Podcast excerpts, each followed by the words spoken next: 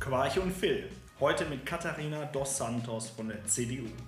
Philipp, warum soll ich mir diese Folge anhören? Katharina ist eine ganz spannende Kandidatin aus dem Wahlkreis Aachen 2. Katharina ist erst 27 Jahre alt, äh, ist dieses Jahr zur Bundestagskandidatin aufgestellt worden und mit ihr sprechen wir um alle Themen. Wir machen einen Ritt durch die Politiklandschaft, sprechen über das Thema Klimaschutz. Ihr Wahlkreis wurde jüngst von der Flutkatastrophe mitgetroffen. Wir sprechen über allgemeine Tempolimits auf Autobahnen und natürlich auch über das Thema Digitalisierung und was das Miteinander dieser Themen, aber das Miteinander in der Gesellschaft für Katharina bedeutet, erfahren wir in dieser Podcast-Folge und es wird unglaublich spannend.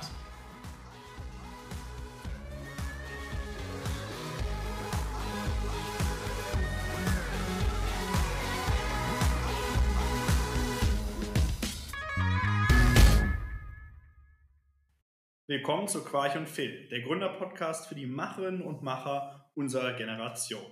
Mein Name ist Bene Quarch, aka Quarch. Und ich bin Philipp Eichert, alias Phil. Der finale Countdown für die anstehende Bundestagswahl läuft und somit sind es nur noch wenige Tage bis zur Bundestagswahl und damit sind wir auch angekommen in der heißen Phase unserer Political Snacks. Nachdem wir in den vergangenen Wochen schon die Wahlprogramme von SPD, Grünen und FDP analysiert haben, freuen wir uns nun auf die letzte Folge vor der Bundestagswahl mit einer Kandidatin der CDU. Heute mit Katharina dos Santos. Hallo Katharina und schön, dass du bei uns bist. Herzlich willkommen auch von mir, Katharina. Sorry, ja, hallo zusammen und danke für die Einladung. Katharina, magst du dich vielleicht in zwei, drei Sätzen noch ganz kurz unseren Hörern auch vorstellen, wo du herkommst und wo du antrittst? Super gerne. Also, mein Name ist Katharina dos Santos Firnhaber mit vollem Namen. Ich bin 27, komme aus Eschweiler, das liegt in der Städteregion Aachen.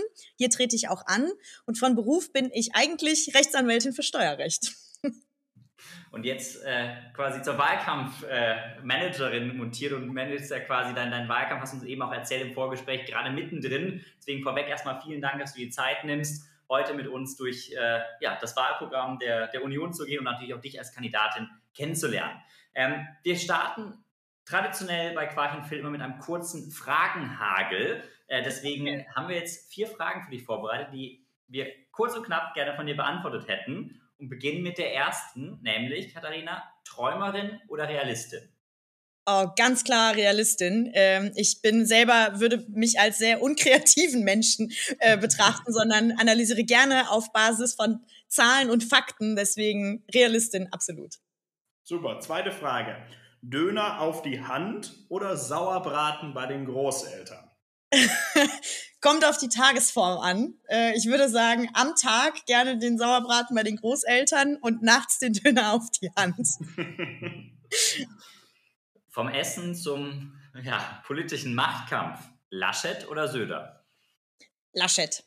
Laschet ist unser Kanzlerkandidat und mit dem gehen wir jetzt in die heiße Phase des Wahlkampfs. Deswegen ganz klar Armin Laschet. Klasse. Und die letzte Frage. Deutschland kann alles, außer. okay, Deutschland kann alles, außer sich einig zu sein, glaube ich. Das ist vielleicht was, wo wir noch ein bisschen Luft nach oben haben. Vielen Dank, Katharina, und nochmal herzlich willkommen. Ich glaube, es war ein guter Einstieg, um dich als, als Person kennenzulernen, wie du tickst. Und du hast gerade schon gesagt, Einigkeit, das ist was vielleicht, was Deutschland nicht immer kann sich einig sein. Was aber natürlich im Wahlkampf auch wichtig ist, die, die verschiedenen Facetten der einzelnen Parteien herauszuarbeiten. Und deswegen wollen wir auch beginnen mit einem Gedankenexperiment. Wir stellen uns jetzt mal vor, wir sitzen hier nicht im virtuellen Quarch und Phil Podcast Studio, sondern stehen zusammen an der Bushaltestelle und unser Bus, den wir alle nehmen wollen, kommt in zwei Minuten. Wie überzeugst du denn den Benedikt und mich davon, im September die CDU zu wählen? Ja, wenn wir an der Bushaltestelle stehen, ähm, würde ich euch sagen, für mich sind ausgeglichene Entscheidungen und gute Regelwerke für unser Miteinander wichtig. Und die CDU ist für mich Partei des Grundgesetzes, Partei der Mitte und die Partei des Ausgleichs, den wir benötigen, damit unsere Gesellschaft im Gleichgewicht bleibt und die extremen Ränder nicht stärker werden.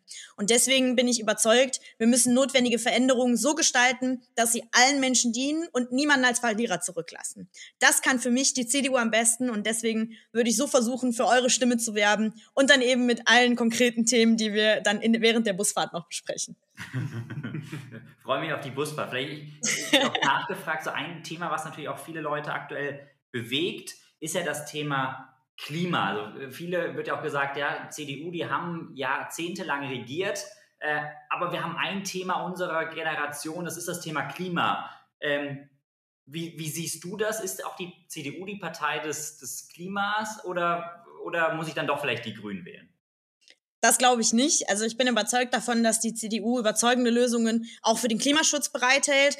Ich habe es in meiner Region jetzt auch vor vielen Wochen oder vor einigen Wochen ja erst erlebt, ähm, wie es nach den Hochwasserkatastrophen aussieht. Und die Antwort darauf kann nur sein, Turbo statt Veto beim Klimaschutz und auch bei der Bekämpfung der Folgen des Klimawandels. Es gibt so viele konkrete Maßnahmen, die man auch vor Ort umsetzen kann, wie Rückhaltebecken, Renaturierung von Bach- und Flussläufen oder Wiederbelebung von alten Flussarmen. Aber das alles gelingt nur miteinander. Und deswegen bin ich zum einen, auch was das Thema Klimaschutz angeht, für regionale Gesamtlösungen, dass man also keine Alleinläufe startet. Und beispielsweise bei mir zu Hause bin ich im Dreiländereck. Also wir haben belgische und niederländische Nachbarn.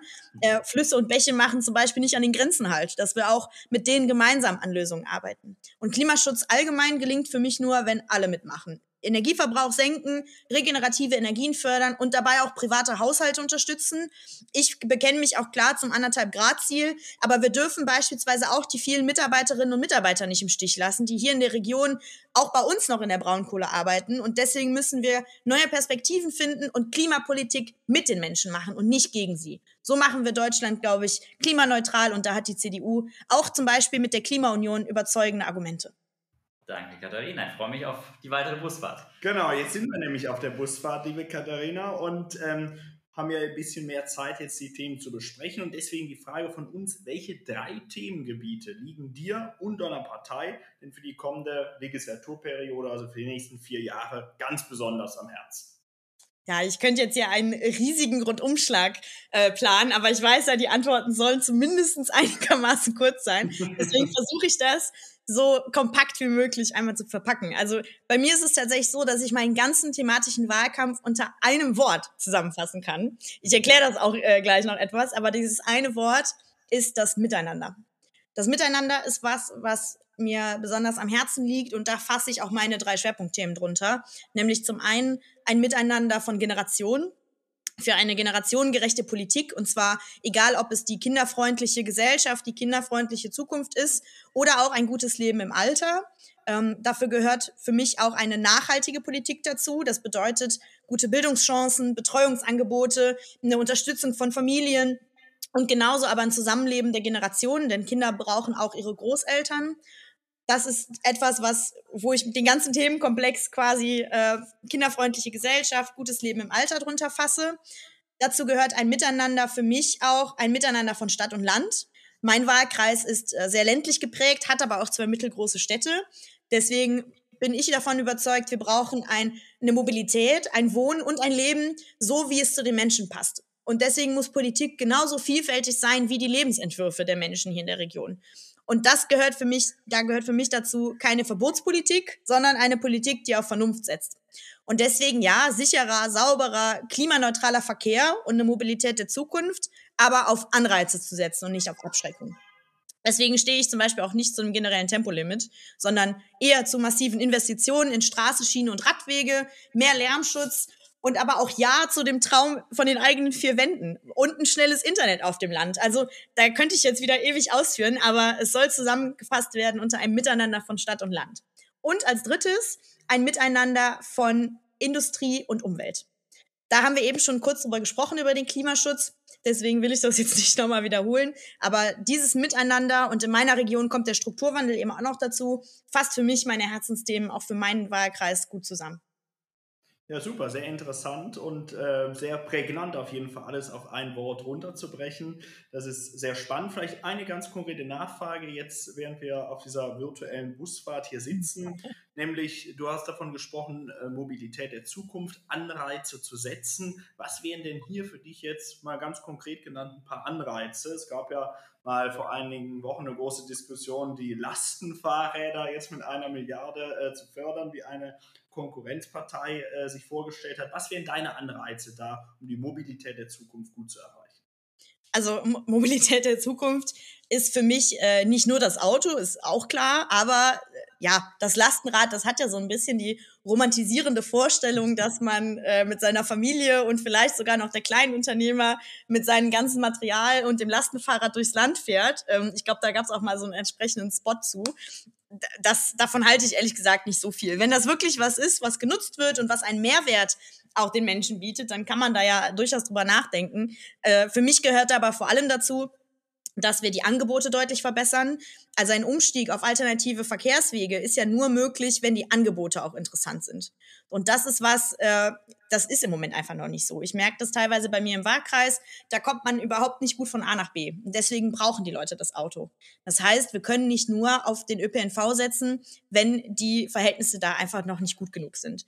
Für mich, für mich müssen wir da technologieoffen denken.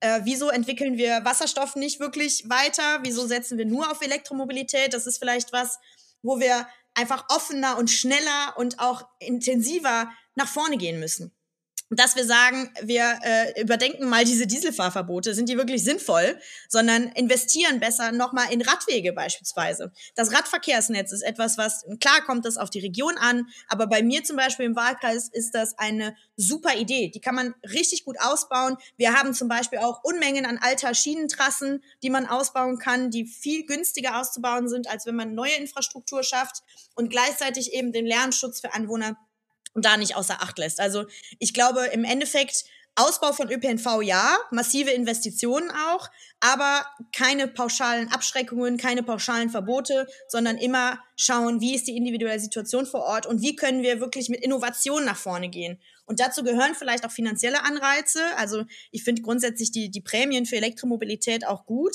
Ähm, allerdings dürfen wir nicht den Anschluss verpassen. Und wenn es eben bessere Technologie gibt, dann müssen wir auch darauf setzen.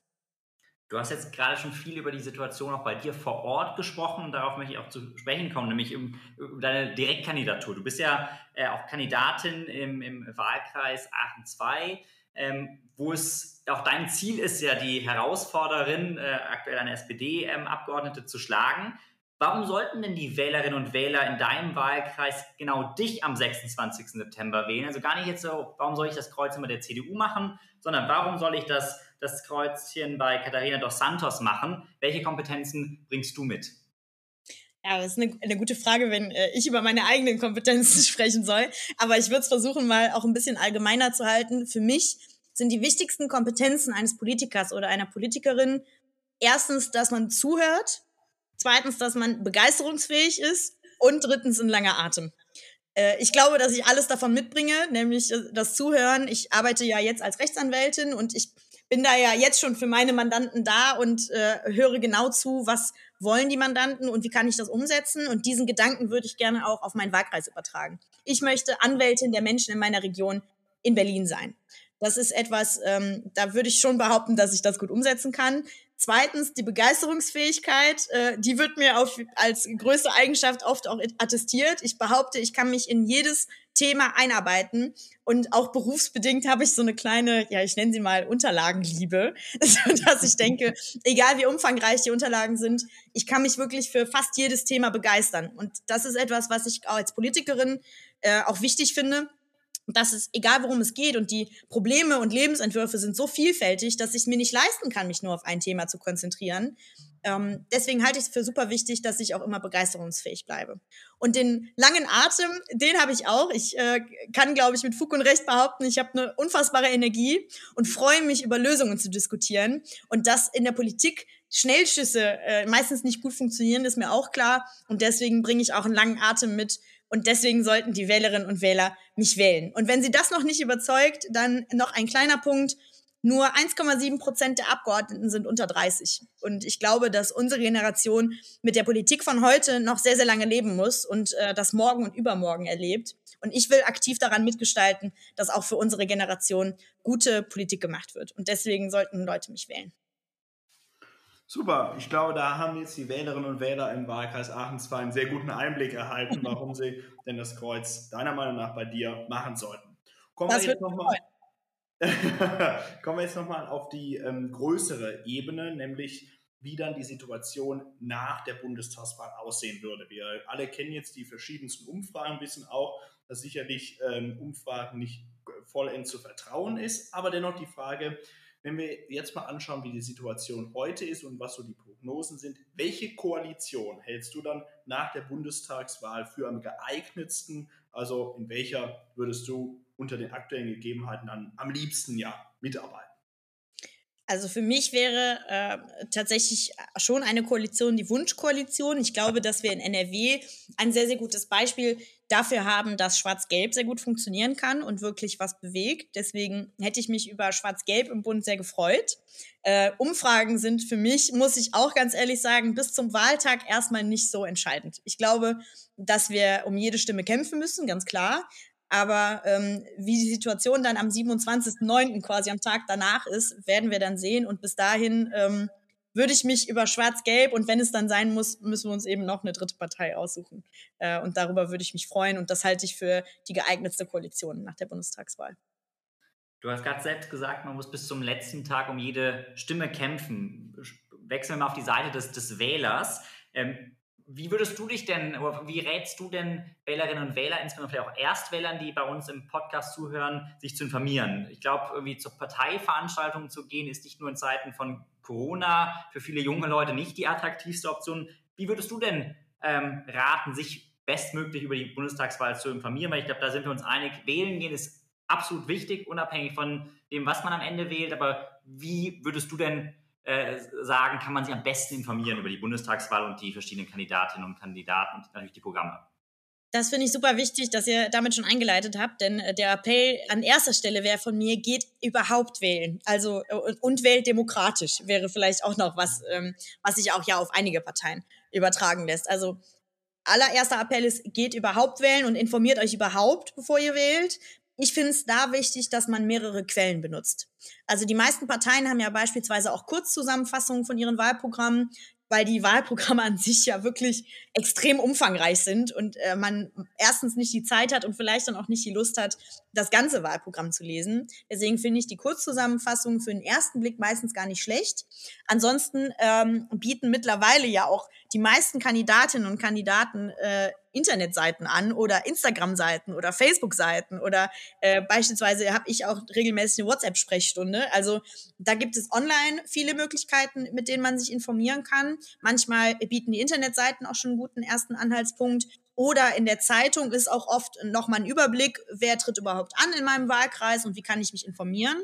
Ansonsten gibt es zum Beispiel zur U18-Wahl, finde ich, ein super Überblicksposter, ähm, was auch wirklich sehr gut recherchiert ist, finde ich, wo man nochmal sich einen Überblick über die einzelnen Programme, gerade auch bei Fragen, die Erstwähler, für Erstwählerinnen und Erstwähler interessant sind, informieren kann. Äh, und für mich ist die beste Möglichkeit, sich informieren, natürlich auch das persönliche Gespräch. Also schaut, wo ist euer Kandidat, wo ist eure Kandidatin gerade unterwegs? Kann ich das vielleicht online sehen? Oder schreibt einfach eine, eine kurze Mail oder eine WhatsApp, je nachdem, ähm, und kommt ins Gespräch. Ich glaube, damit kann man sich gut informieren. Und wenn man das alles gemacht hat, dann ist man schon äh, wahrscheinlich weiter als viele andere. Ja, super. Das waren, glaube ich, sehr wichtige Tipps und wir hoffen, dass sie dem einen oder anderen Zuhörer oder Zuhörerin dann auch geholfen haben, sich noch besser für die anstehende Bundestagswahl zu informieren. Kommen wir dann auch zur letzten Frage, liebe Katharina, ähm, die wir hier bei Quarch und Film immer sehr, sehr gerne stellen. Und die lautet, wenn du also für einen Tag Chefredakteurin der Bild-Zeitung wärst, worüber würdest du auf der Titelseite schreiben? Wir alle kennen die Titelseite der Bild, immer sehr prägnant und prominent. Deswegen sind wir ganz gespannt auf deine Antwort. Das ist echt eine Frage. Also so eine Frage wurde mir noch nie gestellt. Ich überlegt. Ähm, hm, überleg mal. Also wenn ich Chefredakteurin der Bildzeitung wäre, dann würde ich mir die Ausgabe am 27.09. aussuchen, also den Tag nach der Wahl, und würde gerne auf die Titelseite schreiben, äh, fulminanter Wahlsieg der CDU und darunter die ganzen Einzelheiten über die Wahlkreise, über die Ergebnisse und ähm, Genau, würde wahrscheinlich das dafür nutzen. Ansonsten, äh, wenn es nur, also wenn es um die Schlagzeile geht, wenn ich die Titelseite ansonsten gestalten müsste, ja, ist eigentlich eine ganz gute Frage. Vielleicht kommen dann noch so ein paar Infos zum Wetter und sonstigem. Aber äh, genau, ich fände es richtig cool, wenn am 27.09. das in der Bildzeitung steht. Und äh, wenn es sonst die Bild am Sonntag ist, dann halt eine Woche danach. Sind sehr gespannt, äh, Katharina, was am 27.09. tatsächlich die, die Headline der Bild sein wird. Wir können uns ja alle mal das rot im Kalender markieren und schauen, was die Bild an dem Tag ertitelt. Das war es auch schon mit, mit unseren Fragen. Es hat äh, unfassbar viel Spaß gemacht, dich als Person kennenzulernen, auch zu hören über deine, deine Pläne und äh, deine Ideen für, für das Deutschland der, der 20er Jahre, das Deutschland unserer Generation. Deswegen vielen lieben Dank, Katharina, dass du heute bei uns warst. Ganz herzlichen Dank für die Einladung und viel Erfolg euch noch.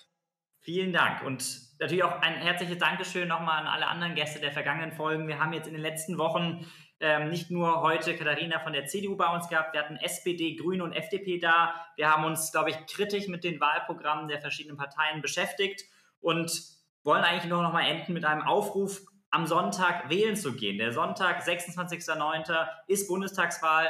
Das heißt, für alle, die noch nicht per Briefwahl gewählt haben, macht euch auf den Weg ins Wahllokal, gebt eure Stimme für eine demokratische Partei ab. Ich glaube, das ist ganz wichtig, auch seine eigene Zukunft mitzugestalten, mitzuentscheiden. Und das kann man am besten, wenn man wählen geht.